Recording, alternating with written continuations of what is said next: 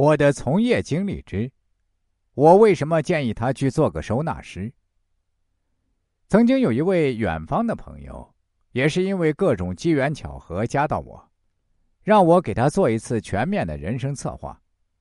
他说现在自己正处在一个十字路口，向左拐还是向右拐，这个抉择对他来说，真的是非常重要的。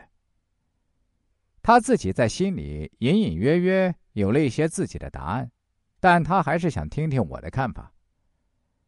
当这位朋友发来资料的时候，我就对他说：“您应该是个吃手艺饭的人，或者手艺活做的特别好的人。”他回答说：“老师不对呀，我是一位医生啊。”但他很快又自己说道：“不过这样说也对，因为我是一位外科手术大夫。严格说来。”我是一位妇产科的手术大夫，我做手术的活儿确实非常好，这个真的不是我吹牛。我做过的手术里面都是伤口最小，对产妇伤害最小，伤口感染率也是最低的。别的地方我不敢说，至少在我们这家医院里面，我是最好的。我是在一家省城的三甲医院。我对他说：“妇产科的男大夫嘛。”这个我虽然在媒体上看到过相关报道，但应该还是会有很多人难以接受吧。他回答我说：“确实是这样的，虽然我是在东部沿海地区的省城工作，但仍然还是会受到各种异样的眼光。确实是很多人不能理解我这份工作，但实际上在国外是非常正常的。我可以这样跟您说吧。”全世界最顶尖的一百位妇产科医生都是清一色的男性，而且我对这份工作是非常认真，也是非常热爱的。老师，我就这样跟您说件事情吧：做我们这一行的，经常要维持手指的灵活度，所以需要每天不断的去锻炼。但我们这一行又经常要出差去做一些学术交流之类的，我害怕自己手上的活生疏了。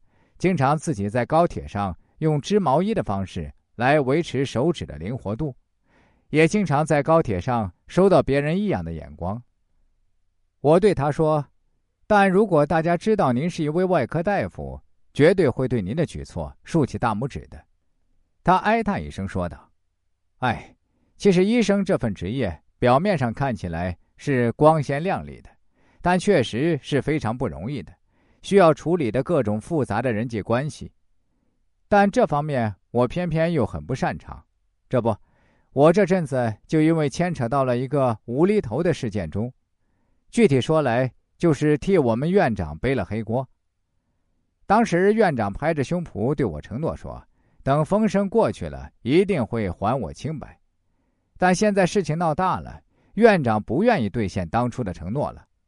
而且我也已经是哑巴吃黄连了，因为当时媒体上都报道了这个事情是我的责任，我也没有把院长跟我的对话录音下来。